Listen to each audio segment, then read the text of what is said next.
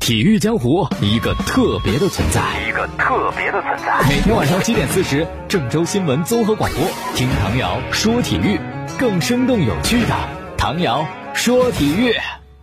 各位听众朋友，大家好！还有蜻蜓的网友朋友，大家好，欢迎收听唐瑶说体育。自打赛会制以后呢，这个中超联赛啊就可以隔三差五的去看了，是吧？不像过去一等等一周。所以呢，今天有两场中超的比赛，是第二轮的比赛，在下午的六点钟是申花对深圳，晚上八点广州德比。不过这个广州德比呢，不是在广州踢，而是在大连踢。哎呀，申花对深圳。那么上一轮呢，申花是零比二输给恒大。深圳是三比零胜的富力，又一场是恒大对富力，恒大又胜的申花，富力又输的深圳，很有趣哈。赛前的恒大官方发布了广州德比的海报，聚首仍少年。哎，我想起了那首歌。那么恒大呢，首轮比赛是由韦世豪、梅开二度这样的拿下中超的开门红，第二轮就遇到了老对手同城的广州富力。之前的恒大热身赛当中两次对富力一平一负，输的这场零比三，可以说是惨败给对手。当然了，热身赛嘛不作数，还得看联赛的。那么联赛的双方交锋从来不缺看点。这是新赛季的首回合对阵，究竟是卡帅运筹帷幄，还是范帅棋高一招？今天晚上见分晓。那么富力呢？他的海报是他乡遇故知，聚首仍少年，恒大的他乡遇故知，富力的，而且富力呢还赋诗一首：何以队长在交手，海边明月照故人。这倒是。卡纳瓦罗，恒大主教练，原来意大利国家队的队长；富力主帅范布隆克霍斯特，原来荷兰国家队的队长。两人是旧相识，如今在中国相见，岂不就是他乡遇故知？而且呢，广州两支队在大连踢比赛，也算是他乡遇故知。赛前的发布会呢，富力的主教练就说了，第一场比赛输了呀，很失望。第二场呢，又对阵的是卫冕冠军广州恒大，相信必是一场艰苦比赛。虽然友谊赛交手过很多回，但友谊赛跟正赛它不一样啊！而且恒大的人多多呀，人员轮着转都没问题，阵型也很多变，所以我们得做好充分的准备。一起出席发布会的是富力队的唐淼，他说这几天呢，球队以恢复训练为主，虽然上场失利，但是大家不能丢掉信心，希望全力以赴的踢好比赛。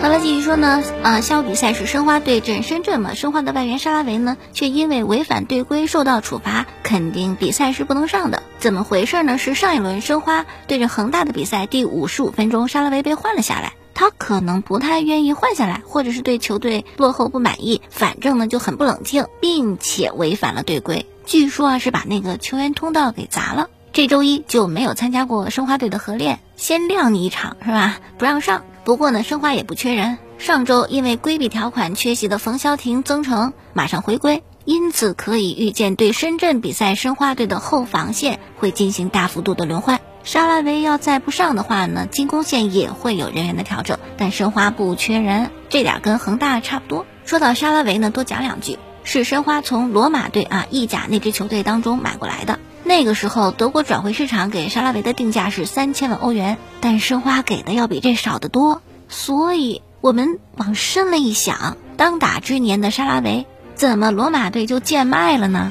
肯定是不好用呗。其实沙拉维的技术啊是有的，特别原地技术、射门技术都挺好，但他那个带球啊，真的有点差。作为一个边锋，他带球第一步甩不开对方球员，而且总是横着带，这确实没什么效果，没什么意义。其实啊。这个要怪只能怪申花上赛季情况比较紧急，急需买人就买了沙拉维，但他真的不太合适中超，或者说就那意大利体系的球员都不太合适中超，踢不出来的。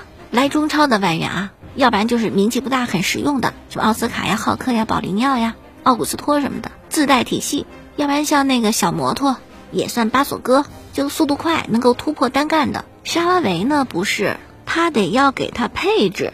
得有个体系，得有人帮他。但目前申花这球员帮不了他。好，继续搞笑了这个事儿啊！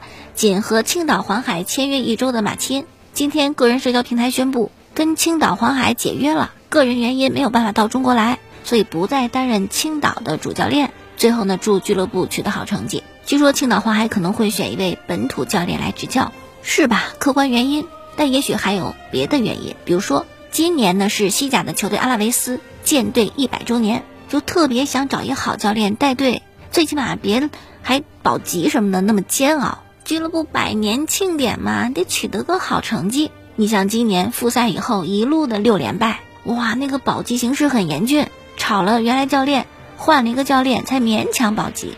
所以一百周年的时候呢，就不想重复这样的一个过程。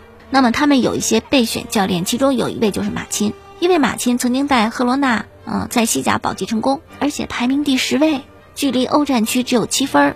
之后呢，执教过塞维利亚，还有西班牙人。虽然成绩不很理想，但教小球队经验丰富，所以阿拉维斯内看上了他这一点。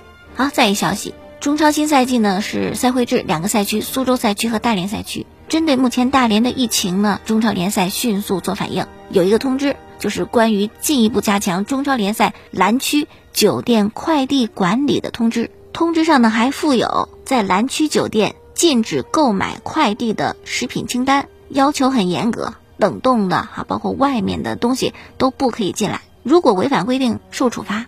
第一回罚一万，第二回罚三万。隐瞒或其他方式带进酒店的违规人员罚三万，俱乐部罚十万。我觉得这个球员都应该会自觉遵守吧，为了自己、球队和他人的健康和安全嘛。中超复赛多不容易呀，在家待着没球踢还没待够，是吧？珍惜能够踢联赛的机会，有什么不能忍的呢？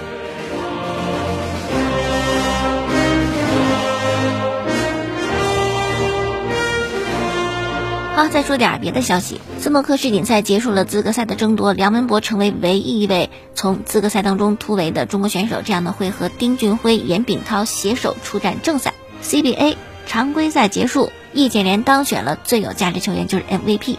评价是易建联既是得分高手，也是防守悍将。本赛季场均进攻效率创职业生涯新高，同时也是常规赛历史上的得分王和篮板王。别看易建联在 NBA 呀没有能够打出来，但在 CBA 还真算得上一棵常青树。再看美职篮，今天宣布啊，是他们的工会宣布的，上周一共三百四十四位 NBA 的球员接受了新冠病毒的检测，没有一人的检测结果是阳性。那这对于即将开赛的这个 NBA 来讲呢，是一好消息。明天啊，这个复赛阶段就正式开始了。不过呢，还是有人会担心的。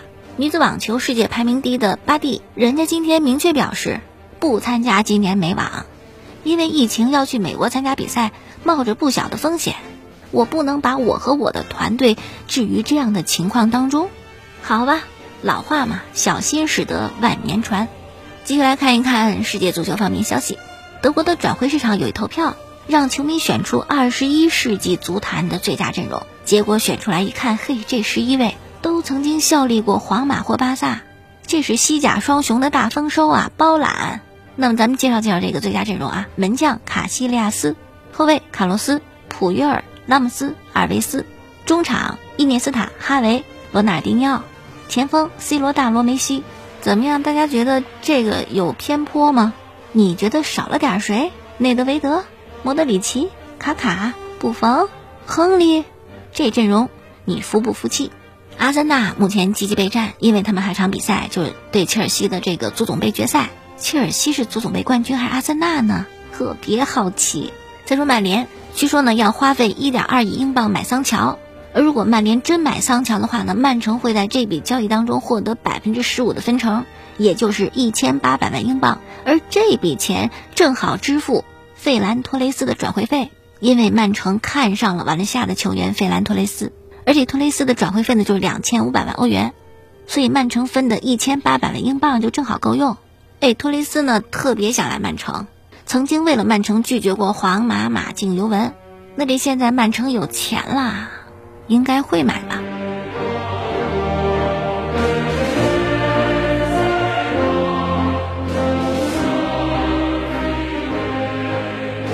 再看一事儿，欧洲金靴，原本呢是莱万。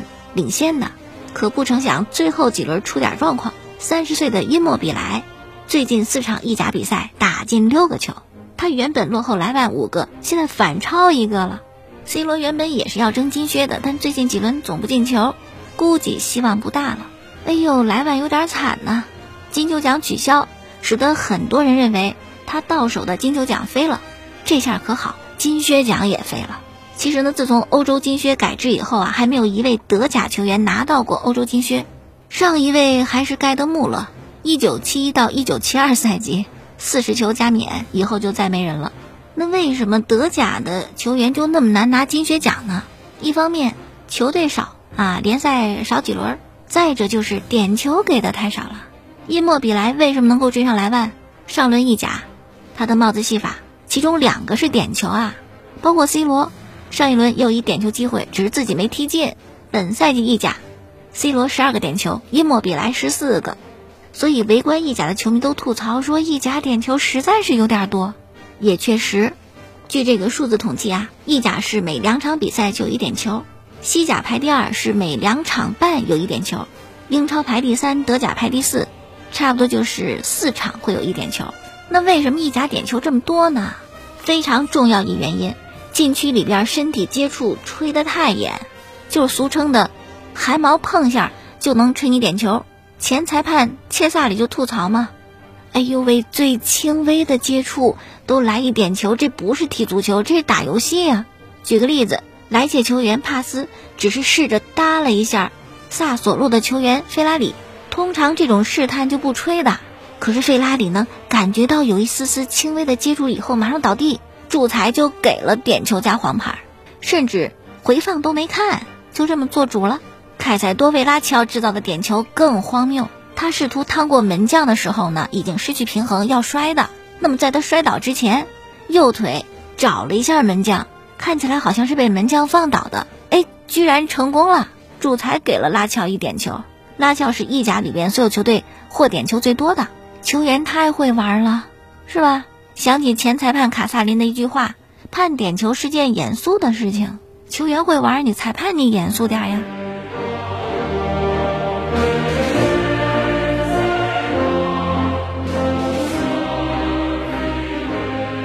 除了这个禁区内这哨吹的严之外呢，还有一问题也是意甲点球多，就是手球新规定。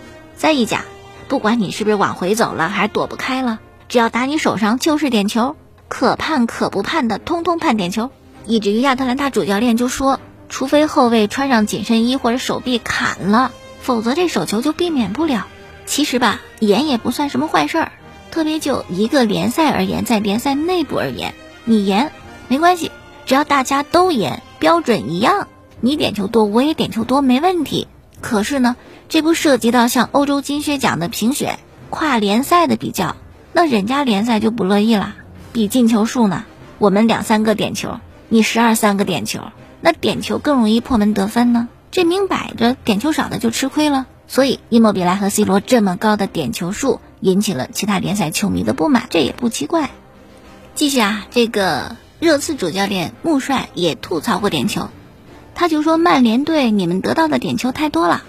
这赛季到现在啊，各项赛事曼联拿到二十个点球，其中呢英超十四个，布鲁诺·费尔南德斯主罚进了六个。